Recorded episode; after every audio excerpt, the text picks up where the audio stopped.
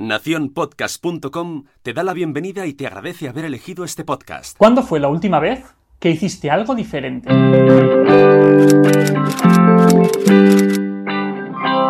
¿Cuándo fue la última vez que te dijeron, oye, eh, me sorprende esto de ti, no, no es típico que hagas esto? ¿O cuándo fue la última vez que alguien te dijo, qué raro que tú digas o que hagas esto, no, no va contigo, no encaja contigo?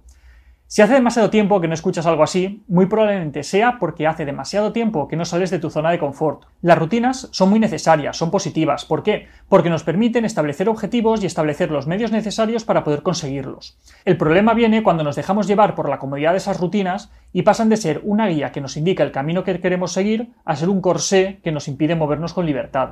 Para evitar caer en todo esto y para que puedas salir de tu zona de confort, te voy a proponer un ejercicio muy sencillo, pero del que seguro que sacas un montón de aprendizajes interesantes. Cada semana proponte como objetivo realizar una única actividad, una única cosa, que sea muy pequeña, que sea muy sencilla, pero se aleje de lo que habitualmente tú sueles hacer. Por ejemplo, si siempre te tomas un café en el mismo sitio antes de ir a trabajar, prueba a tomártelo en el sitio que está al lado. O si siempre pides café, pídete un té. O si siempre pides té, pídete un café cuando vayas a comprarte algo de ropa, trata de elegir algo que te guste, pero que en otro caso no habrías elegido, alguna cosa un poco diferente. Trata de hacer esas pequeñas cosas, esos pequeños gestos que se alejen de tu zona de confort, que se alejen de lo que tú habitualmente haces.